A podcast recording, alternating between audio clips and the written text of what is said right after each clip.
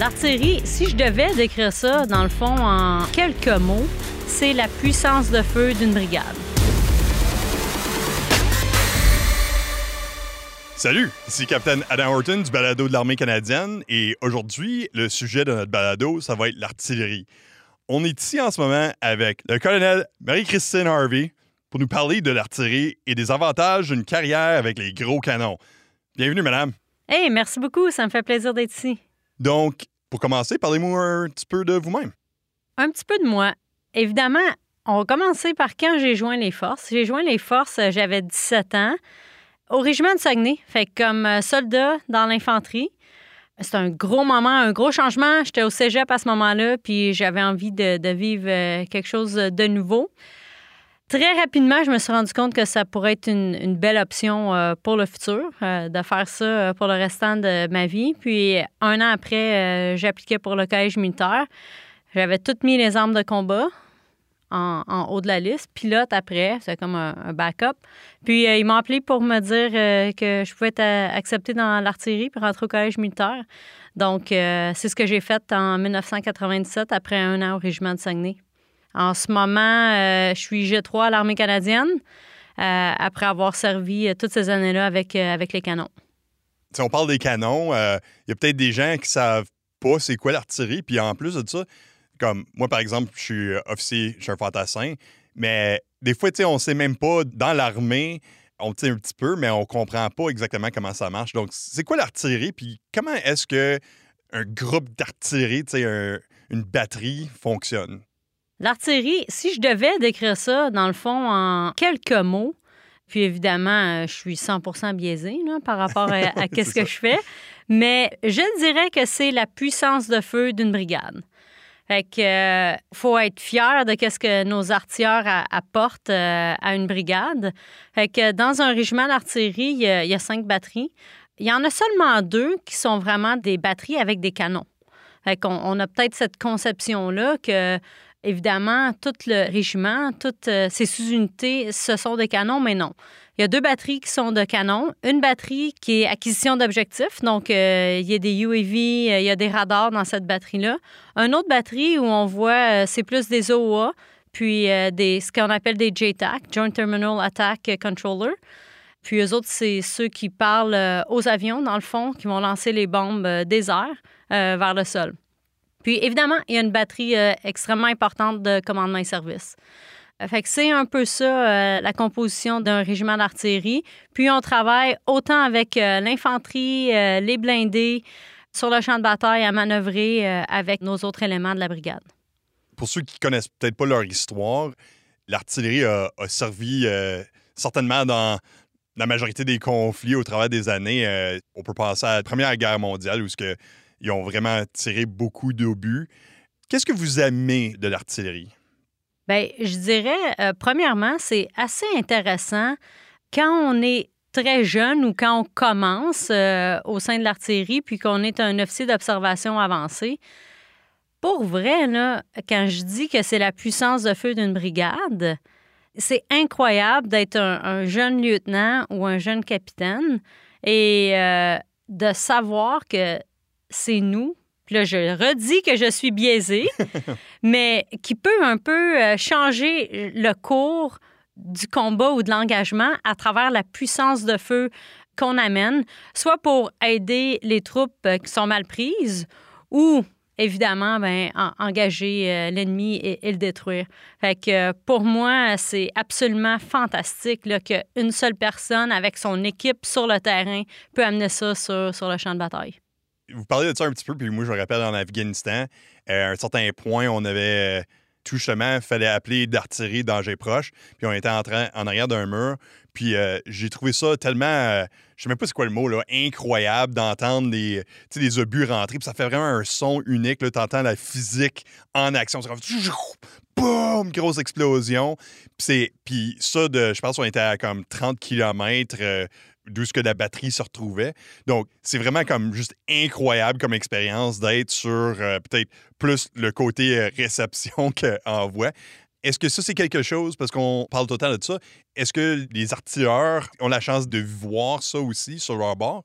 Absolument. Oui, oui. Bien, il faut penser que il y a aussi, quand, je dis qu'on a une batterie, qui sont les OA, puis les, les JTAC, cette batterie-là, tous ses membres sont à l'avant avec euh, l'infanterie, euh, les blindés, les ingénieurs, peu importe qui est à l'avant, parce que leur travail à ces personnes-là, c'est, c'est de voir l'objectif et d'appeler le tir indirect sur l'objectif. Donc, évidemment, tout ce monde-là est, à l'avant et, voit, et c'est eux autres qui appellent le feu euh, sur l'objectif. Mais oui, on s'assure en tout temps, comme euh, tu parlais de danger proche, on, expose tous nos artilleurs à, c'est quoi euh, la puissance de feu qui amène pendant qu'on est en entraînement pour s'assurer qu'ils savent l'importance et l'importance aussi, en fait, de sécurité quand on s'entraîne, de la réalité d'un obus sur le terrain. Donc oui, ils sont exposés. Donc, en parlant peut-être euh, maintenant du cheminement de carrière, vous-même, vous êtes officier. C'est quoi la différence peut-être entre les sous-officiers et les officiers dans le rôle de l'artillerie? À vrai dire, c'est très intéressant. Puis, euh, c'est incroyable, euh, l'équipe, la coopération qu'on a besoin. Je ne peux pas, on n'est rien sans euh, ceux qui travaillent sur les pièces, ceux qui travaillent dans le poste de commandement au sein de l'artillerie. Fait que, évidemment, au niveau des, membres du rang, ils vont, euh, s'ils sont dans une batterie avec les canons, vont surtout euh, travailler sur les pièces, sur les canons, puis sur la position des pièces, euh, ce qui va avoir comme responsabilité les officiers, ça va être euh, la reconnaissance, mais il y a aussi évidemment les membres du rang qui font partie de l'équipe de reconnaissance, mais ils vont être les officiers de reconnaissance, puis ils vont aussi être dans le poste de commandement pour euh, recevoir les ordres de tir et les transmettre aux pièces. Donc, les rôles et responsabilités sont différentes, mais tout aussi importantes. Puis, euh, quand on parle d'être à l'avant, avec le poste d'observation à l'avant, évidemment, euh, il y a un officier, mais le reste euh, des membres de l'équipage dans le VBL 6, ce sont tous des membres du rang. Puis le JTAC peut être aussi un membre du rang. Puis lui, c'est vraiment, lui ou elle, c'est vraiment une puissance de feu assez incroyable qu'il peut gérer. Donc les opportunités et les responsabilités sont extrêmement importantes quand on parle d'un numéro un sur une pièce qui est un sergent c'est très, très critique qu'est-ce qu'il y a comme responsabilité de contrôler la puissance de feu d'un canon d'artillerie et l'impact qu'il y a euh, sur, un, sur un champ de bataille. Fait que je pense que c'est très important, cette dynamique-là, puis surtout intéressant, en fait, de les responsabilités pour nos membres du rang qui peuvent aller euh, dans l'artillerie. Ça, c'est peut-être plus un côté du sous-officier. En ce moment, vous êtes colonel, vous êtes l'AG3 de l'armée, donc en charge plus ou moins des opérations au niveau de l'armée. Pour ceux qui connaissent peut-être le système un peu plus, c'est peut-être moins surprenant que quelqu'un dans les armes de combat se faufilerait à ce niveau-là. Mais qu'est-ce que ça a l'air, le cheminement de carrière d'un côté de l'artillerie, puis probablement que ça se reflète dans les autres armes de combat aussi? Je pense que on peut tous avoir un parcours un, petit peu différent ou particulier. Le mien ressemble à euh, évidemment, est arrivé euh, à Valcartier pour être euh, commandant de troupe, où j'ai eu l'opportunité très jeune, comme second lieutenant, de me déployer en Bosnie avec une troupe de canons. à ce moment-ci, on avait les LG1. Donc, d'être commandant de troupe, de revenir à Valcartier pour continuer avec le 5e RLC. C'est l'unité avec laquelle je, je, servais à Valcartier pour faire encore du temps, là, faire mon cours d'OA. Donc, il y a une progression vers être sur la position des pièces pour ensuite progresser vers être un, OA. À ce moment-ci, euh, j'ai eu une expérience euh, avec la brigade où j'ai pu euh, aller voir un peu comment ça se passait en tant que quête de camp pour le commandant de brigade.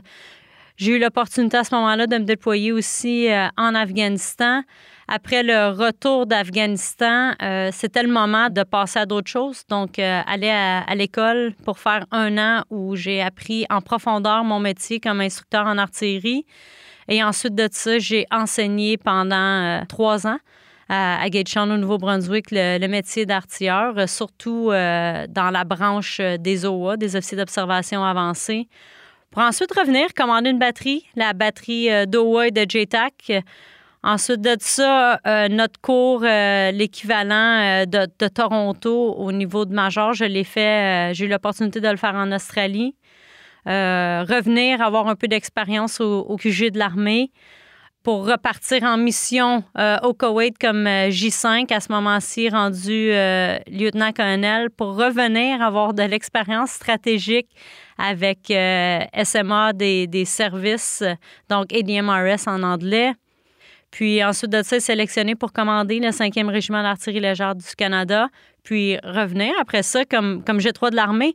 Donc, je dirais beaucoup d'opérations, euh, mais des expériences variées aussi au niveau euh, stratégique, puis euh, quelques déploiements, puis de l'expérience en instruction, avec des belles opportunités pour arriver jusqu'au poste de G3. On voit ça, je pense, souvent en discussion. C'est, tu sais, il y a des gens qui peut-être aiment vraiment un métier, puis veulent se trouver dans certains rôles, puis rester attachés à ces rôles-là aussi longtemps que possible. C'est quoi l'importance d'avoir peut-être une expérience un peu plus variée puis se déplacer un peu plus? Pourquoi c'est important? Bien, à vrai dire, j'ai toujours, j'utilise cette même analogie-là euh, tout le temps. Je pense que plus, plus on avance, plus ce qu'on a besoin, c'est une vision généraliste, un peu de, de où on s'en va on se détache de notre rôle tactique sans pour autant le renier parce qu'on a tous aimé être là et on essaie d'étirer le plus longtemps possible nos rôles et responsabilités et nos expériences dans le monde tactique. Mais à un moment donné, il faut juste ouvrir les œillères. Puis, pour vraiment comprendre l'armée, les forces armées canadiennes, et devenir ce que j'appelle un peu un, un chef d'orchestre. Un chef d'orchestre n'a pas besoin de savoir jouer de chaque instrument, mais peut-être qu'il a été exposé à chaque instrument juste pour saisir, écoute, euh, c'est pas de la trompette que tu joues en ce moment, c'est de la clarinette. Fait que, euh, euh, fait que pour avoir cette vision-là, on a juste besoin d'être exposé à un chef d'orchestre à différents instruments, mais pour nous, à différents aspects des Forces armées canadiennes, de l'armée canadienne et des Forces armées canadiennes en général pour, je pense, prendre des décisions le plus éclairées possible pour le bien-être de l'organisation.